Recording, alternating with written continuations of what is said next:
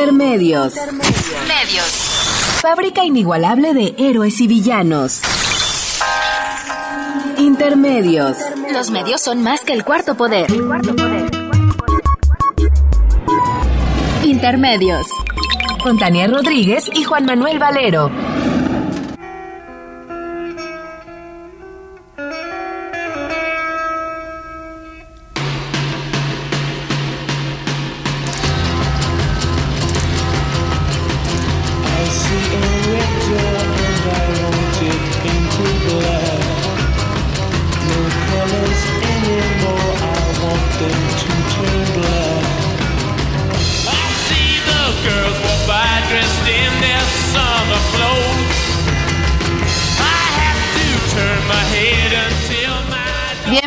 A Intermedios, hoy jueves 18 de febrero del 2016.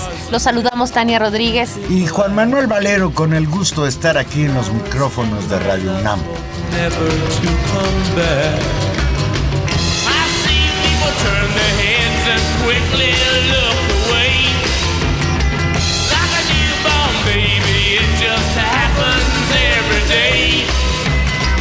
I look inside myself and see my heart is black. I see my red door, I must have it painted black. Maybe then I'll fade away and not have to face the facts. It's not easy facing up when your whole world is black.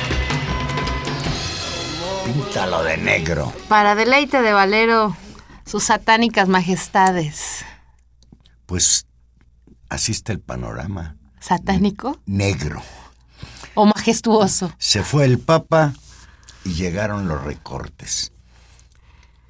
Hacienda mete tijera. Ayer el secretario de Hacienda, Luis Videgaray, anunció un recorte por 132 mil millones de pesos al gasto público durante este año. El mayor recorte recae sobre Pemex, que tendrá 100 mil millones de pesos menos de presupuesto. Parece que viene el aniquilamiento de esta empresa paraestatal, perdón.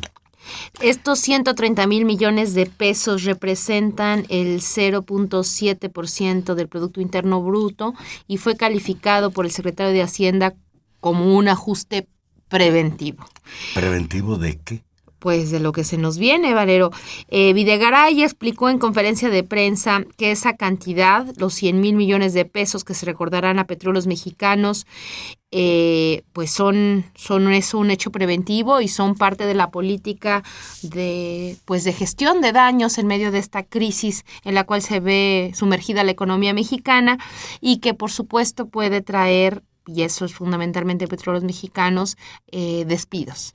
Pues incluso él mismo, Videgaray, en la conferencia de prensa y luego en las múltiples entrevistas que dio en todos los medios, habló de la posibilidad de despidos dentro de eh, la plantilla de trabajadores de Pemex. El ajuste preventivo adicional, como le llamó el secretario al gasto público para 2016, no afecta las tareas de seguridad pública, así es que tendremos mucha seguridad pública, ni a los programas de la Secretaría de Desarrollo Social. Mira qué coincidencia.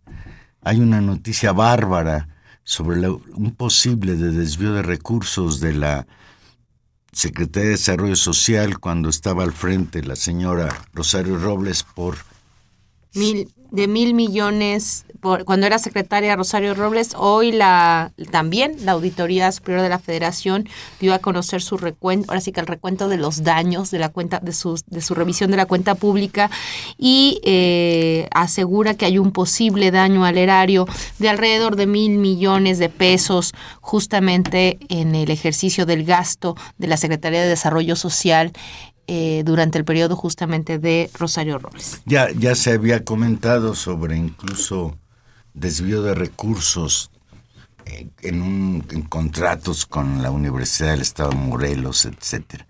Pero ahora pues la función pública no, no es la función pública, es la... La Auditoría Superior. sí, porque si fuera la función pública sería el señor... Aurelio. Virgilio. Virgilio es. Virgilio, y pues ahí sí no creo Pues ahí somos cuates. Videgaray aseguró que tampoco habrá un aumento en los impuestos ni creación de nuevos gravámenes, tal como lo prometió Peña Nieto. Detalló que el ajuste de las dependencias federales se concentra en el gasto corriente y no en el gasto de inversión, al representar el 60% del total. Videgaray Caso dio a conocer que se establecerán controles adicionales al gasto administrativo del gobierno federal para racionalizar el uso de los recursos públicos, entre ellos la disminución del monto máximo de viáticos nacionales, de gastos de alimentación del personal de mando y en telefonía. Híjole, con que no se robara nada, Tania, a lo mejor no habría necesidad de hacer estos ajustes. ¿Tú crees? Y, y, estos gastos de viáticos, de dinero, de, de salarios enormes de esta, de esa alta, alta jerarquía de, de funcionarios de la burocracia del gobierno federal en los tres ámbitos pues de, los tres poderes no y en también en las en los gastos estatales. Eso es creo que una de las cuestiones más ofensivas. En medio de esta crisis ver el despilfarro el enorme cantidad de la enorme cantidad de privilegios que tienen estos altos funcionarios y por supuesto con las noticias de la Auditoría Superior de la Federación, pues justamente la, el enorme descuido en algunos casos con respecto al dinero y en otros abiertamente la corrupción abierta, ¿no? En el gasto del dinero de todos nosotros. Y eso, pues, eso es lo que todavía no jamás, además de la preocupación que da esta crisis, pues tan dura que en la cual estamos sumergidos. A mí cuando, cuando se habla de recortes, bueno, desde luego el recorte del gasto público es un elemento muy preocupante, pero cuando estos recortes implican recorte de personal, es decir, el despido de trabajadores, pues la cuestión se vuelve mucho, mucho más grave. Eh,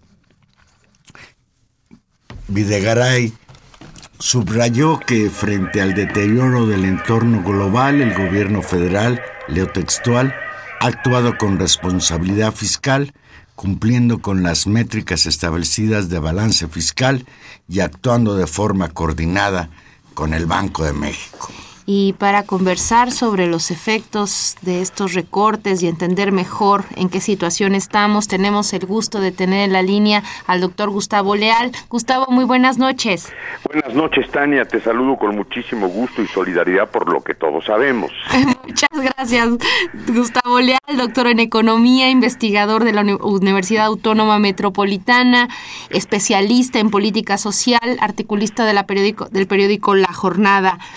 Pues pues, Gustavo Hacienda hizo un recorte enorme, 132 mil millones de pesos, y nos dice que es un recorte preventivo, tan solo preventivo, y eso, y eso asusta. Un, un, primera impresión sobre este asunto. Claro que sí, también saludo con mucho gusto, por supuesto, a Juan Manuel y a todo el auditorio.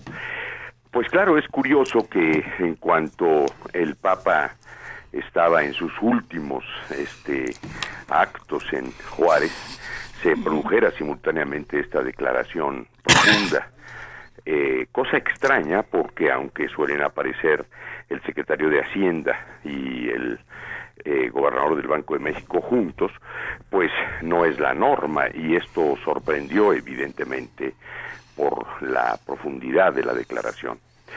Es un hecho que el equipo de Peña Nieto está enfrentando tres años después, una situación económica sumamente adversa. Y pues yo lo que aprecio con toda precisión es que el cuadro de las reformas está absolutamente comprometido. Son reformas que están firmadas en el papel. Hay una serie de iniciativas eh, puestas todas en marcha, pero el cuadro económico global se les volteó. Es un poco paradójico porque una vez que ellos sacrificaron la renta petrolera por primera vez desde el gobierno de Lázaro Cárdenas, un gobierno priista se atrevió a dar ese paso, pues el mercado mundial lo corrige eh, aplazándole el impacto de la reforma. Yo eh, veía que es muy curioso también y sintomático el mensaje que dio el Papa eh, en uno de los eventos de Juárez, donde escuchó tanto al sector empresarial como al sector laboral, y lo que él planteó en términos de una alternativa para el mundo actual, sobre todo considerando la profundidad de la crisis del mundo y particularmente la mexicana. Mi impresión es que el mensaje del Papa es un mensaje alentador porque la última de sus encíclicas, la Laudato, tan aplaudida, tan reconocida, pues es una encíclica que incorpora nuevos actores básicamente de origen de los movimientos sociales con una perspectiva muy definida y que incluso ha pues alcanzado una gran cantidad de adeptos. Yo creo que esa encíclica tiene como eje el tema de la exclusión, pero lo que declararon Videgaray y simultáneamente el gobernador del Banco de México, Castrens, indica que pues el mensaje vaticano en este sentido la doctrina social de la Iglesia, podríamos decir, se queda un poco a la saga del problema de fondo, que es el conflicto social moderno entre el capital y el trabajo, y que justamente se escuchó en las presentaciones de esa mañana por parte de una trabajadora y por parte del Consejo Coordinador Empresarial, donde habló el propio eh, pues representante de este consejo que de este consejo que es un actuario, ¿verdad? A mí me llamó la atención mucho la precisión del discurso empresarial y siento yo ahí que la propuesta del Papa en el sentido este de abrir la posibilidad de un diálogo hacia el futuro él toma mucho el ejemplo de un obrero argentino, amigo de él, cuando él era, pues evidentemente, el arzobispo en Buenos Aires, que le decía, para poder ganar hay que perder, y la vía es el diálogo.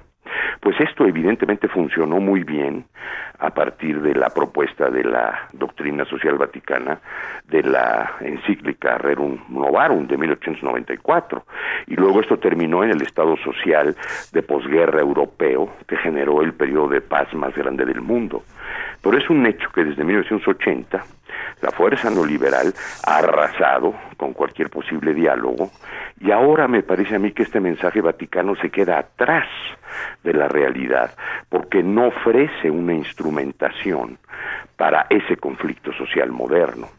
Y ahí es donde yo veo muy delicado el momento por el que está atravesando el país, porque el propio presidente Peña Nieto ayer mismo convocó a su gabinete de inclusión y estuvo indicando que de lo que se trataba era hacer políticas sociales que mejoraran salarios, que México ganara por productividad, no porque los salarios son los más bajos del mundo. Pero la pura verdad es que en términos de diálogo eso no anuncia una posibilidad venturosa, podríamos decir, para el mundo del trabajo. Si consideramos además que el mundo parlamentario moderno juega siempre en contra de los representados, pues yo creo que un primer balance de esta declaración, eh, pues vinculada a la visita del Papa por parte del gobierno mexicano, pues nos pone ante un diálogo realmente disparejo y con la posibilidad que, de que todos esos recortes impacten severamente sobre el mundo del trabajo. Este, este, perdón que te interrumpa, este último aspecto es central. Videgaray advertía cuando hablaba del recorte al presupuesto de Pemex por 100 mil millones de pesos, que esto implicaría necesariamente también recortes de personal. Claro. Eh, sí, a eso me dirigía justamente y por eso trataba yo de hacer el contraste con el mensaje de diálogo del Papa y el mensaje del propio Consejo Coordinador Empresarial Mexicano, diciendo, bueno, su santidad, estamos dispuestos a dialogar. Sí, pero este mensaje en términos operativos para lo que podría operar como diálogo, en Pemex significa, por ejemplo, que el último ajuste al régimen de jubilaciones y pensiones de los trabajadores de Pemex, si se lo compara con otros recientes que ha habido en la Comisión Federal de Electricidad o el del Instituto Mexicano del Seguro Social, los dos de sus trabajadores, por supuesto, pues implica una defensa mejor, podríamos decir, por parte de Romero de Champs, de sus representados, porque protege a la generación que ha trabajado ya 15 años, los que trabajaron de 15 a 30 años se podrán retirar con el 100% de su pensión, pero a los que han trabajado de 0 a 15 años, pues los somete nuevamente al fracasado sistema de Afores, los obliga a poner una aportación de el, del 6.9% y obliga a que la empresa ponga también otra aportación del 15.3%. En total estamos hablando de un, un 23%. Esto no va a dar a los trabajadores de Pemex dentro del sistema Afores, como tampoco a los de la Comisión Federal de Electricidad, como tampoco a los del Instituto Mexicano del Seguro Social, una pensión digna. Eso lo hemos venido estudiando durante muchos años los que manejamos esta materia. Después de 18 años, el sistema de ahorro para el retiro ha generado un monstruo que tiene una infinidad de recursos, que beneficia evidentemente al sector financiero, pero que les devuelve a los dueños de los fondos apenas un 25% del último salario de vengado. Entonces, esta propuesta implica, la de Pemex, implica evidentemente que los trabajadores vuelven a poner, y ahí es donde yo trataba de enfatizar, esta idea del diálogo que propone el Papa, no está actualizada en términos de una instrumentación para el conflicto capital-trabajo moderno. Sin lugar a dudas puede abrir muchos horizontes, como está en Laudato, en la última encíclica, para los movimientos sociales.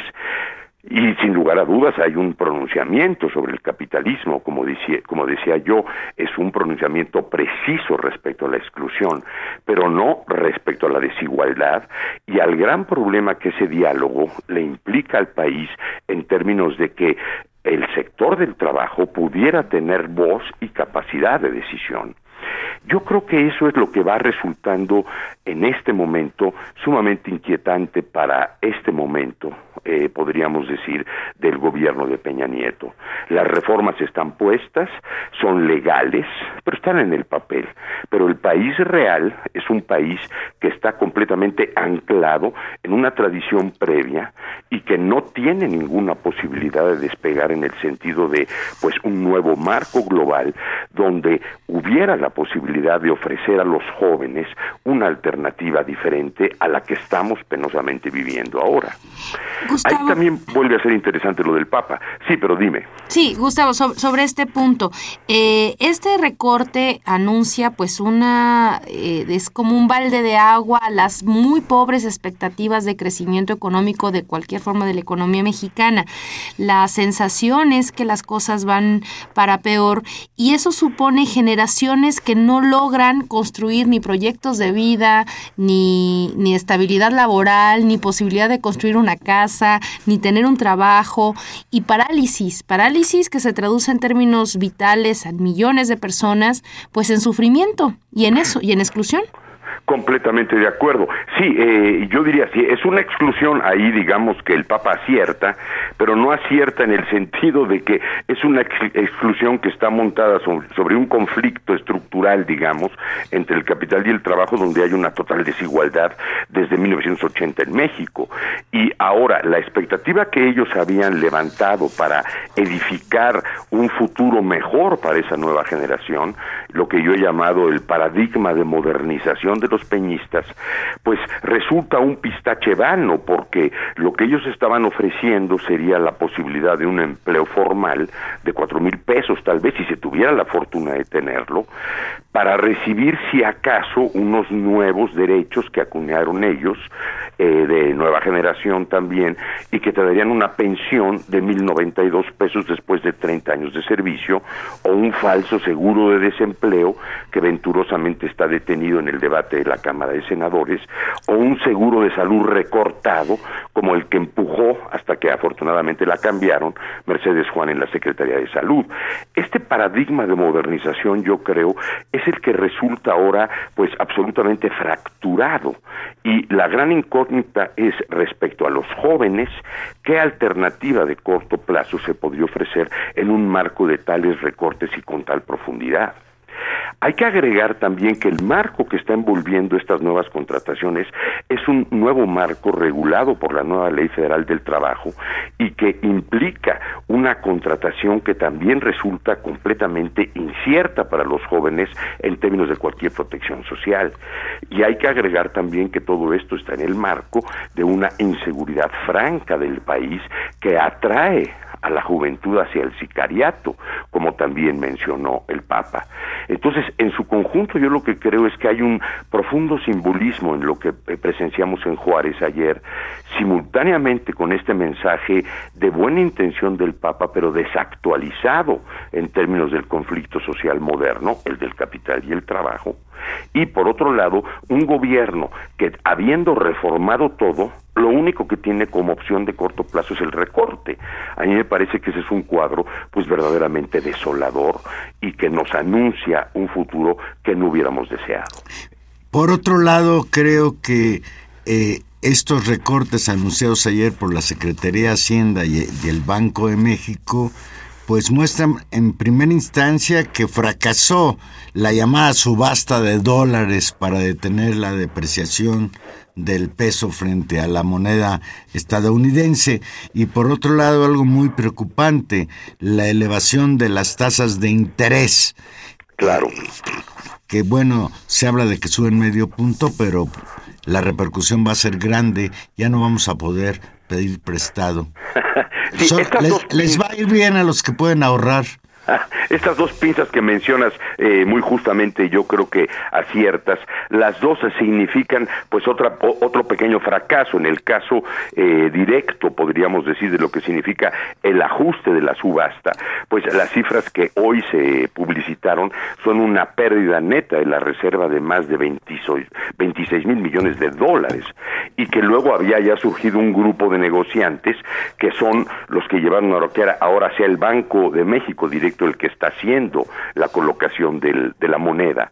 Y en el otro caso, en efecto, el incremento de la tasa para mantener a los inversores gaviotas que se, que se permanecen en el país y que podrían eh, resultar atraídos, podríamos decir, por otros mercados, ¿no?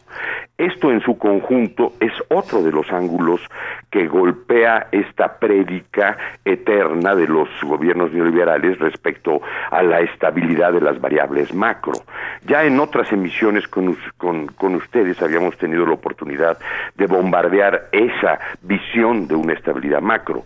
¿Para qué queremos esa estabilidad macro que es incapaz de generar empleo formal o que, sí, o que sencillamente son variables que estabilizan una serie de señales respecto al mercado global, pero que no se traducen en una mejora del mercado interno, pues eso es lo que enfrenta el equipo de Peña Nieto en el año 4.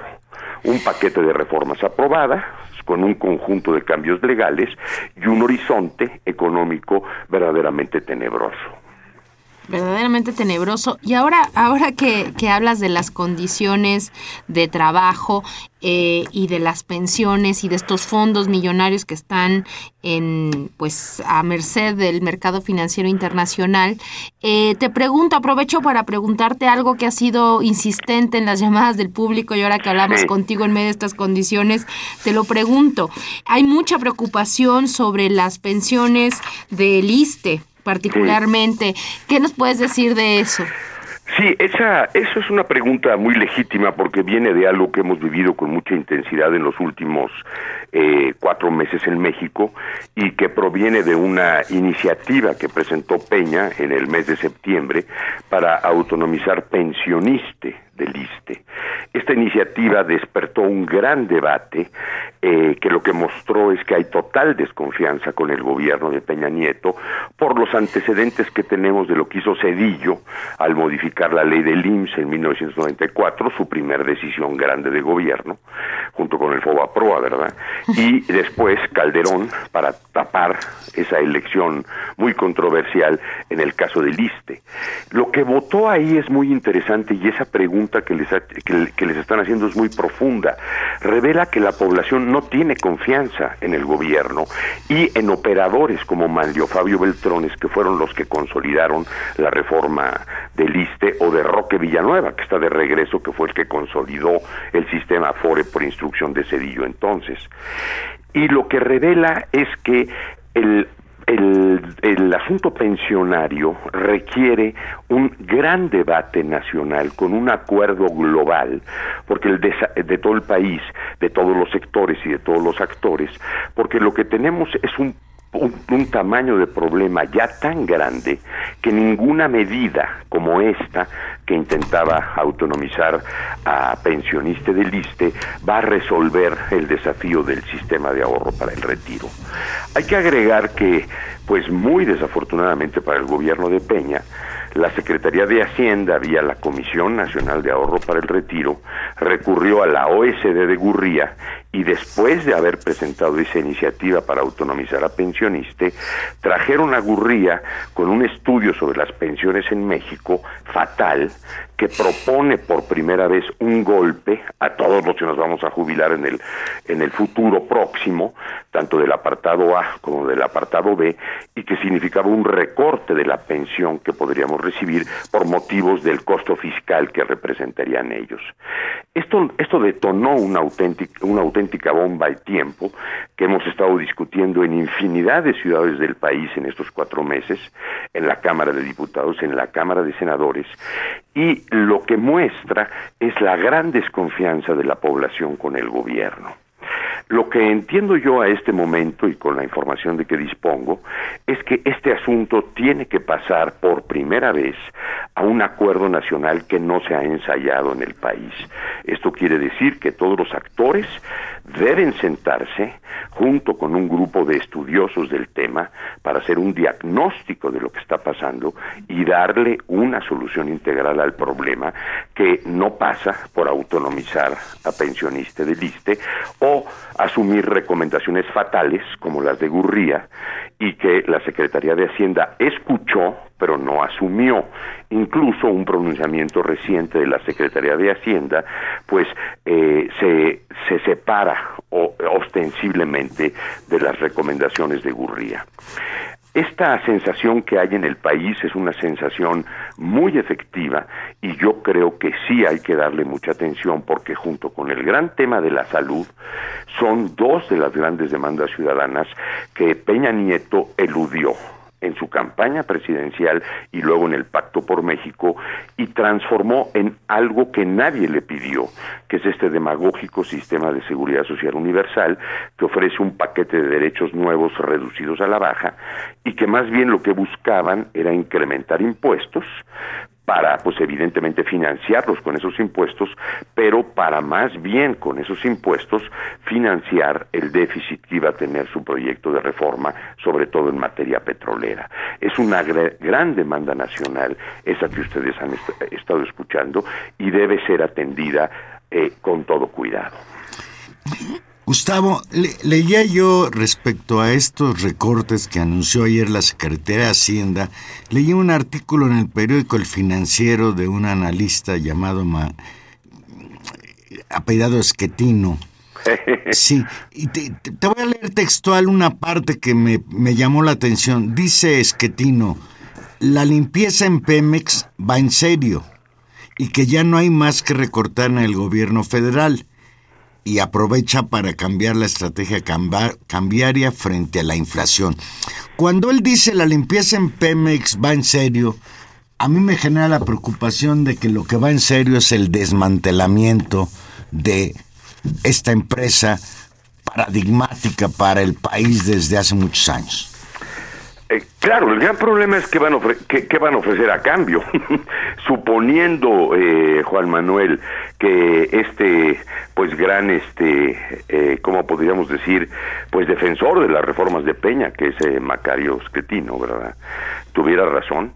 La pregunta que habría que hacerle es, muy bien, si va en serio el proyecto de limpieza de Pemex, ¿qué van a ofrecer a cambio? Esa es la pregunta, me parece a mí. Y ahí yo creo que ellos ya no tienen más póker en la mesa.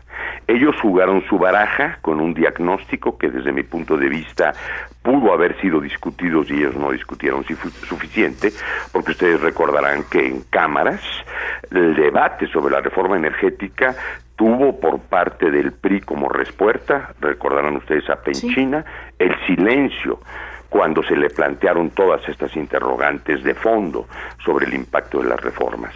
Ellos ya no tienen baraja en la mesa.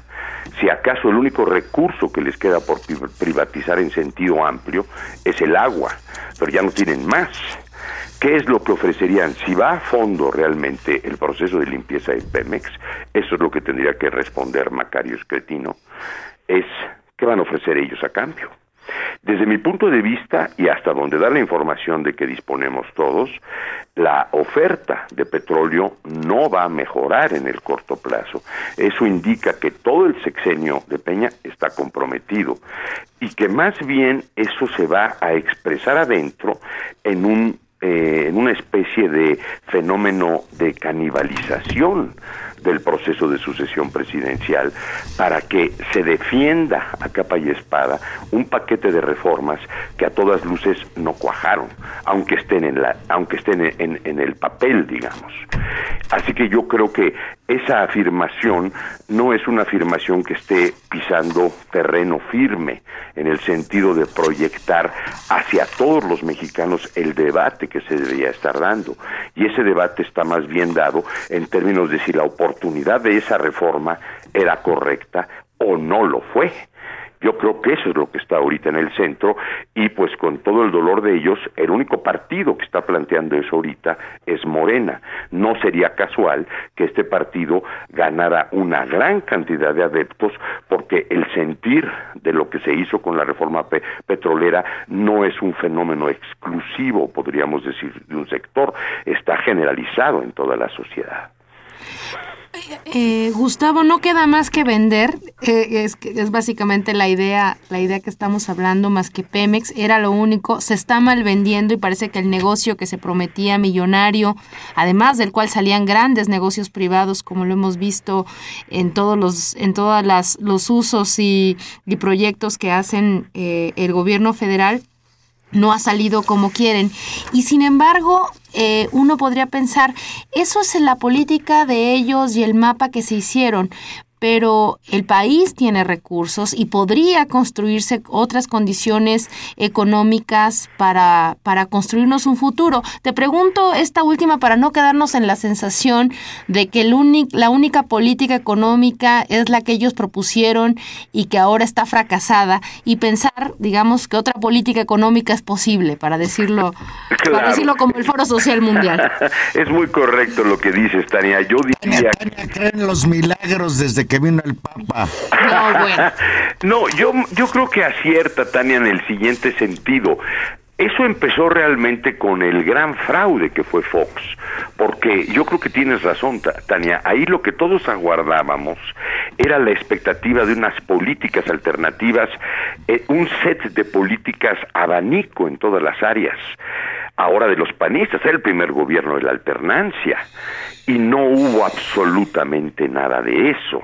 Eso yo creo que hay que recordarlo ahora, y, eh, el Juan Manuel, más que un sueño papal de Tania. Más que milagro. Yo veo que apunta muy bien hacia algo que tiene responsables. ¿Quién es el responsable de que no haya habido alternativa? Se llama Santiago Krill, que quería ser presidente de la República y pactó con los gobernadores todo lo que pudo a cambio de carretadas de dinero para que lo apoyaran a él para la presidencia y a Fox y cancelaron la oportunidad de discutir toda una nueva posibilidad, decía yo, un set abanico de políticas en todas las áreas, entre la cual, por supuesto, debería estar la económica.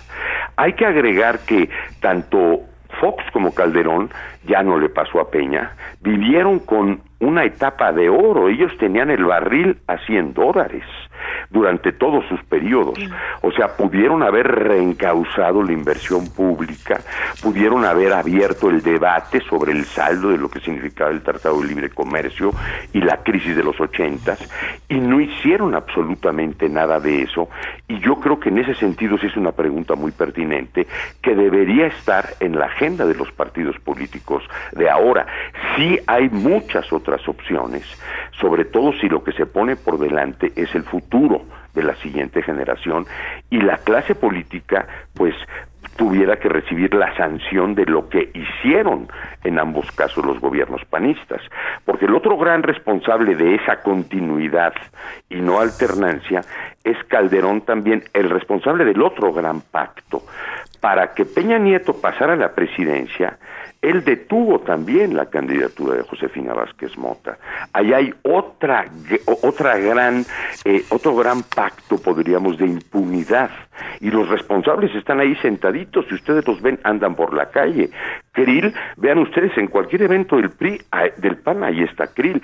Recientemente, pues Calderón se puede presentar, como ahora estuvo incluso en la Catedral de Morelia para la visita del Papa. Y también estuvo en la Basílica de Guadalupe. En la Basílica esos dos responsables, me parece a mí, hacen que la, la, pregunta eh, con el milagro de Tania, pongámoslo así, sí tenga toda la pertinencia. Esa es la pregunta de los jóvenes. Otro mundo, otras políticas. Por supuesto que es completamente viable y deberíamos ponerlo en el centro. Gustavo Leal, muchas gracias, aunque bueno, pues nos dejas como, como ya nos temíamos, muy preocupados porque pues el fracaso de la política económica del gobierno actual repercute no solo sobre el gasto público, sino sobre pues la situación económica de todos nosotros. Claro, ese tal vez es el centro, pero para mí un placer, como siempre, saludarlos con mucho afecto, Tania, Juan Muchas Manuel. Muchas gracias, Gustavo. Deseándoles, Tania, que sigan esos milagros. ¿Verdad? un abrazo y un saludo muy afectuoso. Muchas gracias, doctor Gustavo Leal doctor en economía, investigador de la Universidad Autónoma Metropolitana. Vamos a una pausa musical y aquí regresamos. Recuerde que Intermedios es un programa en vivo. Llámenos 5536-8989 o Lada sin costo 01800 5052 688.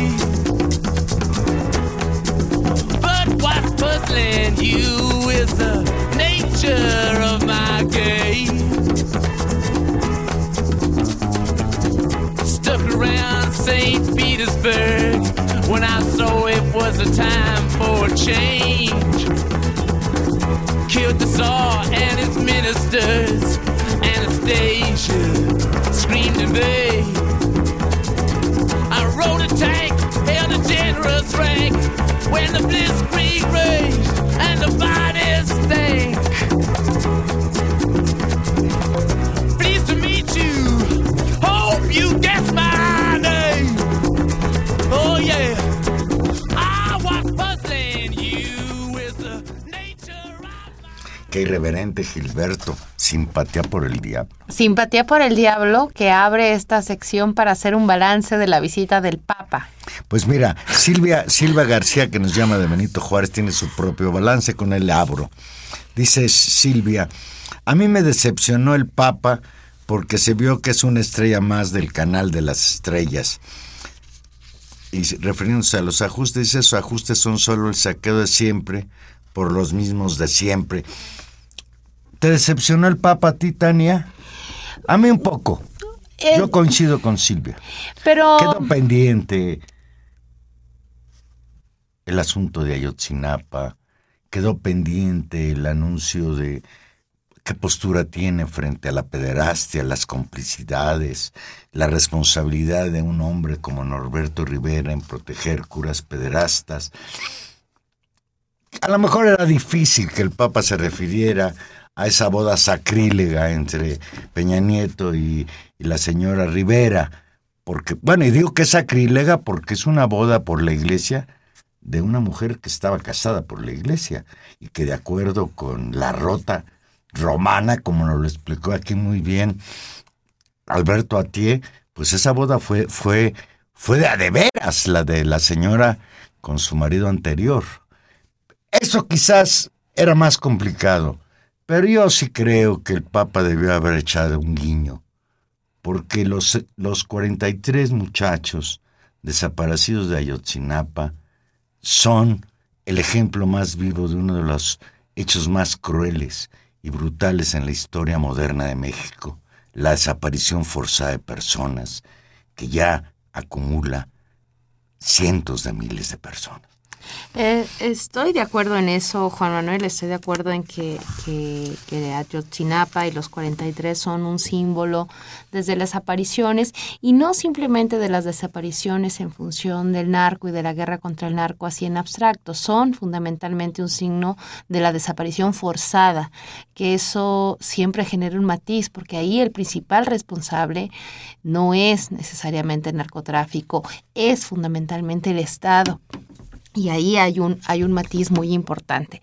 Sin embargo, creo que también sería eh, inadecuado eh, quedarnos con una, eh, simplemente con una interpretación decepcionada de todo lo que el Papa no dijo y creo que vale la pena analizar lo que sí dijo y considerando que efectivamente no es un defensor de los derechos humanos, no es, una, no es, un, no es un líder de la izquierda mundial, es el Papa. Con todo, es. quien es y habla desde el lugar, desde el que habla, desde una, eh, pues desde el Estado, desde el Estado Vaticano, por un lado, y desde la alta, alta, altísima jerarquía católica, con todo esto, con todo lo que eso implica. Creo que es una visita de contrastes, creo que hay que, que analizarlo en su complejidad, y me parece que hacerlo es adecuado por la siguiente, no solamente para comprender y poner en su dimensión al personaje y su mensaje,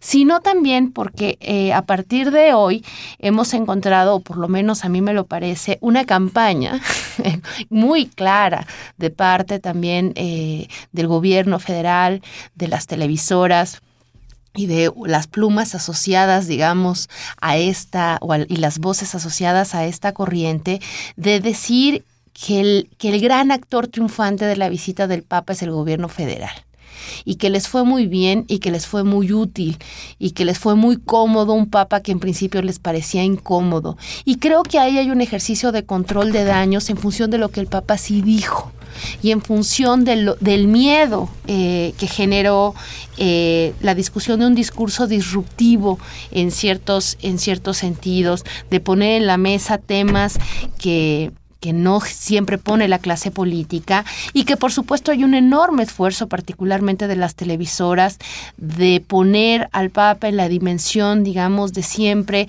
de estrella del, de estrella del canal de las estrellas, de ponerlo en el tono de la Rosa de Guadalupe, de llevarlo al lugar lacrimógeno y, casi milagroso de su presencia en estas imágenes que reiteradamente vimos de vengan y miren al Papa, toquen al Papa, como si eso fuera a generar algo, algo que se alienta mucho desde ese lugar y que en cierta medida quita vacía de contenido otras ideas que me parece que sí son importantes. sobre esto que dices a mí, por ejemplo, me pareció que el discurso más importante del Papa fue aquel que pronunció el sábado pasado en la Catedral Metropolitana, porque fue directo, fue directo en su crítica al comportamiento de la alta jerarquía católica mexicana, los señores obispos. Leo textual al Papa. Me preocupan particularmente tantos que, seducidos por la potencia vacía del mundo, exaltan las quimeras y se revisten de sus macabros símbolos para comercializar la muerte, en cambio de monedas que al final la polilla y el óxido echan a perder, y por lo que los ladrones perforan muros y roban. Les ruego, por favor, no minusvalorar el desafío ético y anticívico que el narcotráfico representa para la juventud y para la entera sociedad mexicana comprendida en la Iglesia. Sean por tanto obispos capaces de imitar esta libertad de Dios, no se dejen llevar por la vana búsqueda de cambiar de pueblo, como si el amor de Dios no tuviese bastante fuerza para cambiarlo. Y aquí lo que yo considero el meollo, una mirada de singular delicadeza les pido para los pueblos indígenas, para ellos y sus fascinantes y no pocas veces masacradas culturas. México tiene necesidad de sus raíces amerindias para no quedarse en un enigma irresuelto. Y esto lo volvió a decir en la visita a San Cristóbal de las Casas, donde reivindicó incluso la figura del obispo Samuel Ruiz. Y fíjate, Tania, al final, sean por tanto obispos de mirada limpia, de alma transparente, de rostro luminoso, no le tengan miedo a la transparencia. La iglesia no necesita de la oscuridad para trabajar. Vigilen para que sus miradas no se cubran de las penumbras de la niebla de la mundanidad, no se dejen corromper por el materialismo tribal ni por las ilusiones seductoras de acuerdos debajo de la mesa. No pongan su confianza en los carros y caballos de los faraones actuales. A mí me... Bueno, Al César lo que es del César y a Dios lo que es de Dios. Y creo que es muy importante cuando hemos nosotros advertido que entre la alta jerarquía católica y el gobierno mexicano hay un contubernio en muchos de sus actos. Y, y me parece que, que esto leído, leído en clave de las cosas que todos sabemos que pasan y que no son Sí, dichas con tal un vez lenguaje difícil, por cierto, que de no son que no son dichas que no son dichas eh, eh, literalmente pero que en ese contexto generan ruido me parece que ese sábado efectivamente el, el- el sábado que que llegó, primero se reunió en Palacio Nacional y hay que decirlo, ahí uno de los ejes centrales del discurso fue la corrupción. Digamos, era casi, es, es casi impensable que un jefe de Estado, eh, que un jefe, oye, un papa, no, jefe de la iglesia, fuera a decir, ya sabemos de la Casa Blanca. Bueno, eso era impensable. Pero hablar de la corrupción en Palacio Nacional, en el contexto de que todos sabemos, y cuando digo todos sabemos es eh, los ciudadanos mexicanos, pero también el resto del mundo, y es un personaje global. Es decir, el mensaje fue la corrupción, y me parece que eso es, eh, es importante. Eh, y efectivamente, el discurso en, en, en catedral me parece que fue incluso también el más complejo en términos eh, teológicos, en términos incluso filosóficos. Interesantísima la reflexión sobre la Virgen de Guadalupe y su papel. Creo que vale la pena, es un texto que vale la pena volver a leer y discutir, dialogando siempre una, un, un, personaje que estuvo siempre dialogante con el Papa en buena medida fue Octavio Paz, ¿no? Y su interpretación sobre el alma mexicana y muy, muy interesante esa discusión. Por supuesto, eh, leer ese regaño que después dijo que no fue regaño, pero por supuesto que fue un regaño, fue una sacudida muy fuerte a la alta jerarquía católica, absolutamente asociada con la clase política. Es decir, dudo, y habría que revisarlo, hay que preguntarle a un, a un especialista, pero, pero por las revisiones que he hecho no lo es, no es un discurso que vaya y diga en todos los demás países, es decir, era un mensaje que tenía sí. que ver con una, con una, con una historicidad una, precisa. Pero una cosa sucede cuando es un discurso, si bien es cierto, con esa fuerza, con ese vigor, pero un tanto abstracto, a los que se los está dirigiendo les entra por un oído y les sale por el otro. Yo no veía a Norberto Rivera, súper aludido en este mensaje, dejar de sonreír cuando venía siempre atrás. Bueno, obvio. En el, en el papamóvil. Obvio, y por eso yo creo que discutir esto y poner en su medida lo que dijo el Papa es como, estamos como en el postdebate. Es decir, y no es casual que haya una especie de oleada a decir muy facilonamente, por un lado, ah, como no dijo todo lo que queríamos que dijera, entonces Fúchila, por un lado, no valió de nada lo que dijo, y por otro lado, eh, toda esta andanada de, de, de plumas y de, ejercicio de control de daños del gobierno diciendo todo salió perfecto, aquí no ha pasado nada, que es justamente el ejercicio de miremos hacia otro lado, no se di- las palabras no pesan. Y creo que deberíamos de volver, como un rescate de la política, volver a darle a las palabras su peso. Y aquí es donde quien tuvo un comportamiento pésimo fue el gobierno mexicano, empezando por el señor presidente Peña Nieto, que claudicó a la idea del Estado laico en la parafernalia del recibimiento al jefe de Estado del Vaticano, Jorge Bergoglio, a quien los católicos reconocen como su líder religioso. Aquel, aquel evento en el aeropuerto Sí, capitalino, bueno, y en- incluso la el de Palacio, el de de de Palacio 7 mil Nacional. personas que se congregaron en el hangar presidencial lo convencieron luego de que Enrique Peña Nieto se aproxima a decirle algo al oído. Peña Nieto de maestro de ceremonias para que el Papa saludara a los artistas de Televisa y se acercara a los acarreados del Estado de México.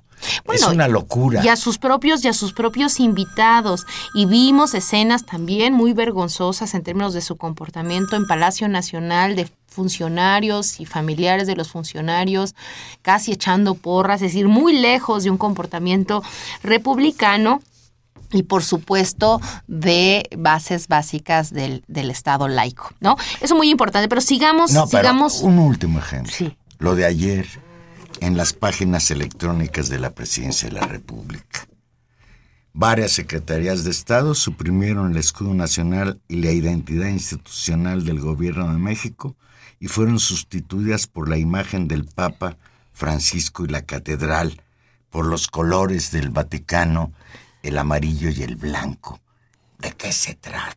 Se trata de hacer de, de esta de esta enorme De frivolidad ser más hacerse- papistas que el Papa, los priistas más papistas que el Papa. Por supuesto, y, y que tiene que ver con una cosa eh, de, de tratar de, de- de absorber legitimidad y, y reconocimiento y simpatía de donde venga. Es decir, de pegarse a un personaje y de por eso pretender que eso va a beneficiar. Ahora, yo creo que el- eh, lo discutíamos con, con, A- con Atié hace ocho días, que esta venida del Papa llega también a un México distinto.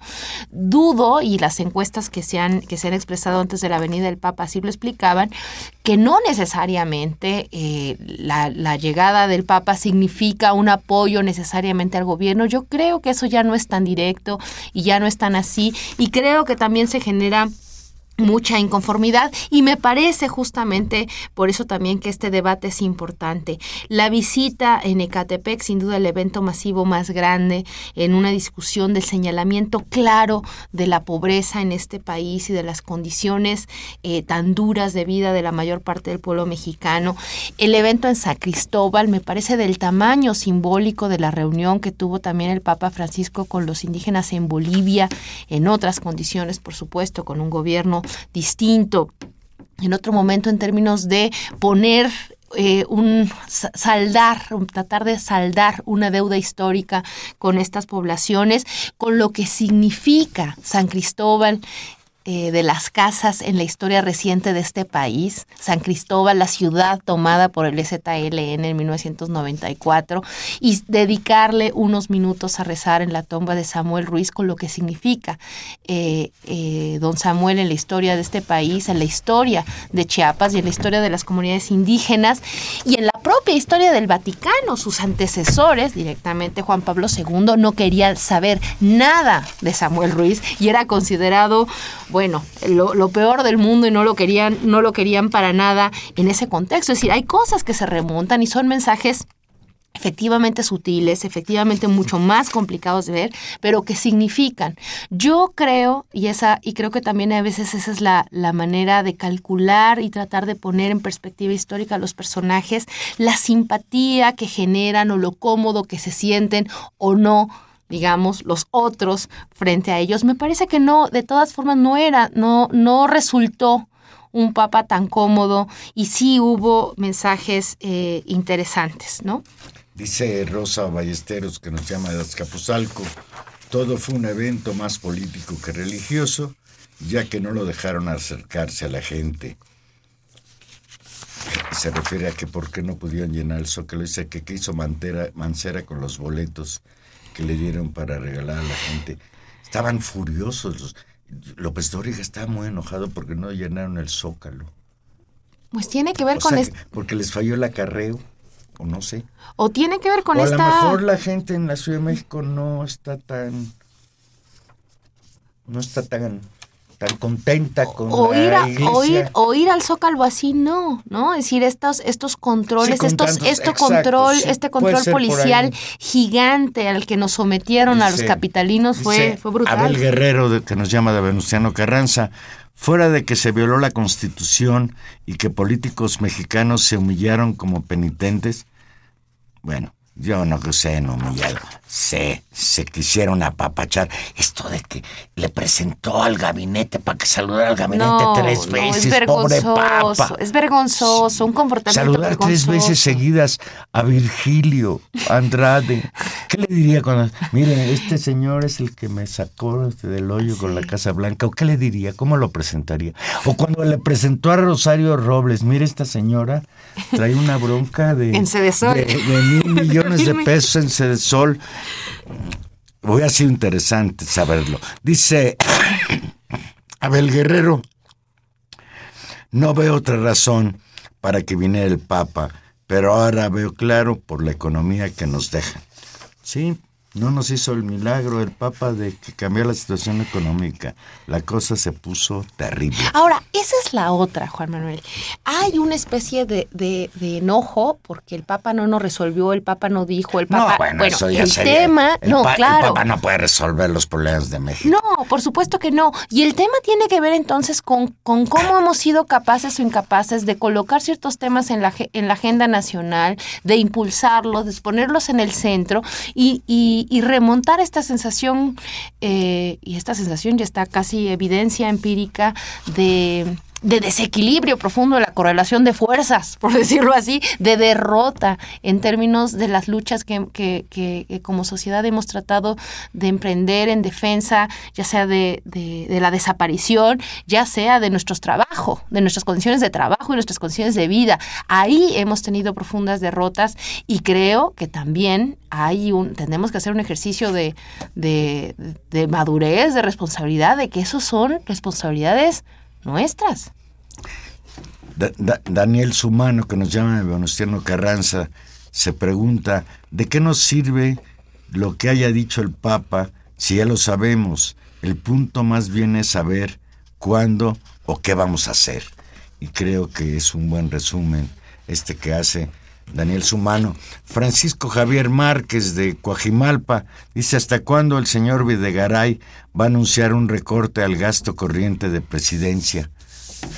Pues debieran vender el avión, ¿no? Tiene razón. Un, claro, una- un avión lujosísimo y, y habría que ver incluso en las Pero formas. ya nos aclaró Peña Nieto. Hay que recordar. no es de él. Ah, no, es de todos nosotros. Hombre. es del gobierno de México. Ahora, eh, incluso en las formas, Juan Manuel, este avión faraónico. Bueno, el Papa, que sí es, que sí es, que sí es un, una, una, un personaje global importante, se regresó en un vuelo, en un avión con el diseño de un vuelo comercial. Digo, cierto, sin mayor cambio. Le Yo creo que las formas, las formas le dieron un ray, ¿no?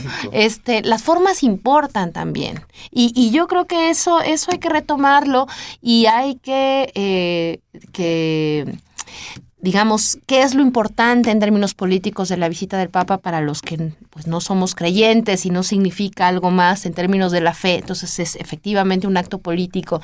Pues tratar de sumar en términos del discurso a un diagnóstico a un diagnóstico sobre el país. Y creo que el diagnóstico que, que presenta el Papa es de un país que está mal. No vino a decirnos, oh, qué bonito está México. Que bien está, los lugares son lugares donde hay enormes dolores, enormes fracturas.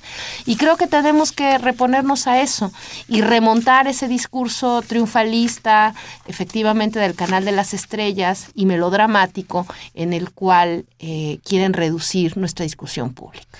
Y desde luego que por más que le hayan hecho la lucha, de ninguna manera la venida del Papa mejoró la imagen que la mayoría de los mexicanos tenemos De respecto a nuestro gobierno. Y pues a las pruebas nos remitimos. Los ajustes, los recortes presupuestales de ayer son el inicio de una tormenta económica que, como siempre sucede, afecta a los más pobres, a los que tienen menos armas económicas para defenderse. Ya nos vamos. Estuvimos hoy con ustedes en los controles técnicos don Humberto Sánchez Castrejón, en la producción Gilberto Díaz y en los micrófonos. Tania Rodríguez, que esté usted muy bien esta próxima semana y nos escuchamos el próximo jueves a las 8 de la noche. Aquí vamos a estar radios. Que tenga usted una bonita noche, por cierto, ya mejoró el clima. Hoy tenemos una noche muy agradable, muy fresquita en la Ciudad de México. Buenas noches y muchísimas gracias.